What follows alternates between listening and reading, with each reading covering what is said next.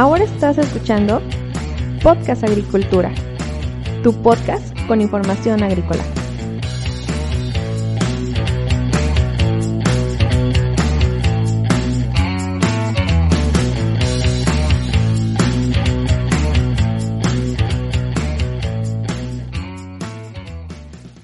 Hola, ¿qué tal? Yo soy Olmo Axayacat y este es el episodio 84 de Podcast Agricultura. El día de hoy es miércoles 24 de junio del 2020 y el tema de este episodio es preguntas clave sobre agricultura protegida. Para este episodio le hice unas preguntas que desde mi punto de vista son interesantes sobre agricultura protegida al profesor investigador de la Universidad Autónoma Chapingo, Aurelio Bastida Tapia, quien nos responde a continuación. Pues muy bien, la primera pregunta es, ¿Cómo surgen los invernaderos? La mayoría de las veces no se tiene claro de qué queremos proteger a la agricultura, que aunque la agricultura ha sido protegida desde sus orígenes, esa es su esencia y su carácter, más o menos a mediados del siglo pasado nace un nuevo concepto que actualmente recibió muchos nombres, pero actualmente es a lo que se conoce como agricultura protegida. Yo diría agricultura protegida moderna para diferenciarla de todas las otras formas anteriores, que como decíamos, pues es también protección de la agricultura. Y esta forma de hacer agricultura empieza cuando se inicia el cultivo dentro de determinados recintos, que aunque hay algunos antecedentes desde la época de los romanos, los egipcios, pero podríamos decir que es hasta mediados del siglo pasado cuando se inventa el, plástico y esto se empieza a popularizar. Es cuando propiamente nace el concepto de agricultura protegida. Ya los invernaderos venían desde antes. Propiamente los invernaderos debieron haber empezado cuando empezó el vidrio y incluso ni siquiera debieron haber sido recintos para tener plantas adentro, sino que probablemente en algún castillo, una vez que le pusieron vidrio a las ventilas, alguien observó que las plantas que estaban cerca de esas ventilas se desarrollaban eh, relativamente bien. Y de allí pues pudo haber surgido la idea de hacer un recinto para tener plantas en el interior y poderlas proteger. Entonces, regresando a lo que decíamos, que el concepto de cubrir a los invernaderos con algo diferente a los vidrios se desarrolló antes que, el plástico, sino que algún profesor de una universidad de Estados Unidos, ante la imposibilidad de tener un invernadero de vidrio para sus experimentos, se le ocurrió eh, hacer uno y cubrirlo con, con celofán, ya existía el celofán. Ahora la segunda pregunta es, ¿cuáles son las principales técnicas de la agricultura protegida? Tenemos las tres principales técnicas de la agricultura protegida. Son más, pero solo hablaremos del fertirriego, que implica regar y fertilizar a la vez, pero en el suelo. Eso es lo que en la actualidad se conoce como fertirriego.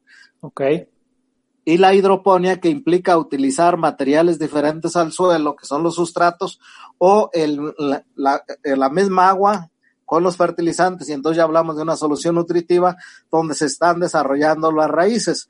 Incluso lo otro de asperjar agua sobre las raíces en un recinto oscuro para que éstas no fotosinteticen y, y estén blancas y puedan cumplir con su función, a lo que se conoce como Aeroponia.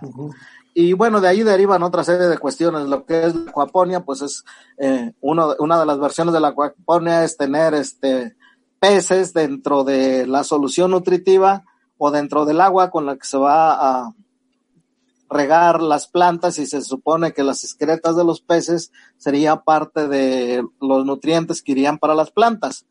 Y, y, y lo último que tendríamos de estas grandes tecnologías, pues serían los acolchados.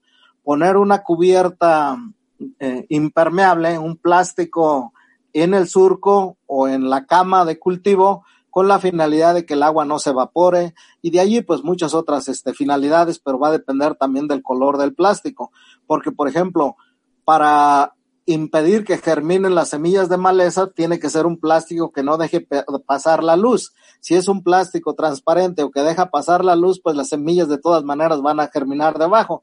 Entonces, son eh, muchas las funciones de los acolchados, pero también está en relación a el color de estos acolchados y si dejan o no dejan pasar la luz.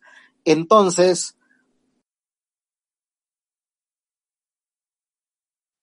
Y por último, la tercera pregunta es, ¿cómo implementar de manera adecuada una estructura de la agricultura protegida? Primero tienes que identificar, eh, eh, que se tiene que identificar qué problemas quieres resolver y después pensar en con qué tecnología y no como ahorita todavía es muy común que todo mundo para eh, con la idea de aumentar la producción lo que hace es pensar en un invernadero. Y entonces, bueno, pues los invernaderos fueron las tecnologías que allá por los años 60, 70 se empezaron a difundir mucho más y de, y de allí que en la actualidad tengamos una serie de estructuras que no están usándose apropiadamente, porque además, cuando hablamos de invernaderos y lo cerramos completamente, pues es cuando se van a notar una serie de esto de la temperatura, disminución de la cantidad de CO2 y muchos otros más que no necesariamente van a ser los apropiados para los cultivos. Entonces la pregunta que siempre se debe contestar es qué problemas tienes en tu cultivo y cómo lo puedes resolver, pero no es así de escueto el asunto, porque esos problemas o van a, o, o incluso las mismas estructuras tienen que estar en función de en qué lugar de la República o en qué lugar del planeta está, y eso pues está en función también de un clima determinado. No es apropiado, como me decía alguno de mis paisanos allá en el valle de, Toluca, abajo de el Nevado de Toluca, que había visto su invernadero allá en Culiacán, estamos hablando más o menos de alrededor de 50, 60 metros de, sobre el nivel del mar, cuando mucho y que qué bonito se veía, lleno de jitomate. Por eso es que se lo trajo. Y estamos hablando de un invernadero muy alto, más o menos cuatro metros al canal, unos seis y medio altura total. Y en, en, en ese momento lo que le decía a este señor, pues sabe qué, que para calentar en el invierno, pues lo que debe hacer es a la altura del canal ponerle otro plástico con la finalidad de que no, caliente todo el volumen de aire que tiene encerrado ahí. No me hizo caso, él estaba muy emocionado con su invernadero. Después, en alguna ocasión que fui a verlo nuevamente, le preguntaba que cómo le había ido. Dice, no, paisano, ¿cómo traga gas este invernadero? De plano, de plano, nomás no pude con él. Pues es que fue, es una tecnología que estaba pensada para otro tipo de clima, no para acá, para el pie del Nevado de Toluca. Entonces, y, esto, y esta situación es una situación, un error que se comete muy frecuentemente. De tal manera entonces que dentro de lo que se ha investigado en la universidad acá en Chapingo y lo que se ha trabajado, pues incluso se ha encontrado de que en la producción de jitomate, por ejemplo, eh, si nos movemos a unos cuantos kilómetros hacia el sur, hacia Morelos, pero ya estamos hablando de más de alrededor de unos 500 o a mil metros más abajo que acá, pues ya las condiciones cambiaron completamente. De tal manera que si aquí el, la planta de jitomate en Almácigo tarda alrededor de mes y medio, pues resulta ser que allá va a ocurrir en un mes o en 28 días. Entonces, si se, si si se tiene la programación para desarrollar las actividades en función de lo de acá, de la parte templada, pues allá va a acelerarse más el proceso, de tal manera que eso hay que tenerlo presente y pues ya ha ocurrido por allí en algún momento que un invernadero todavía no se techaba y la planta de jitomate pues ya se estaba yendo, ya se, se estaba pasando para trasplantarla. Entonces esta problemática es muy común.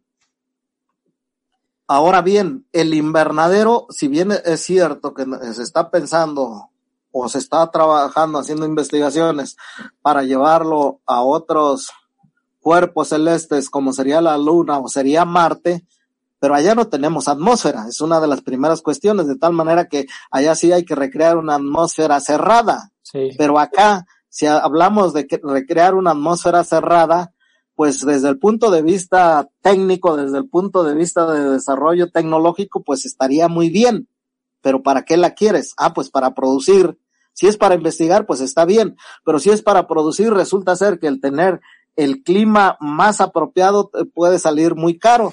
De tal manera que si tienes un producto normal y que vas a competir contra otros que están incluso a campo abierto, pues te va a salir carísimo producir. De tal forma entonces que esto se tiene que asociar ya cuando hablamos de la producción en, en la realidad con los productores, pues tendríamos que relacionarlo con los costos de producción y ahí es donde ya la tecnología no es tan bonita porque ya es muy cara. Hasta aquí el episodio del día de hoy. Muchísimas gracias por escucharme. Recuerda que yo te espero el día de mañana con un episodio más de Podcast Agricultura. Hasta luego.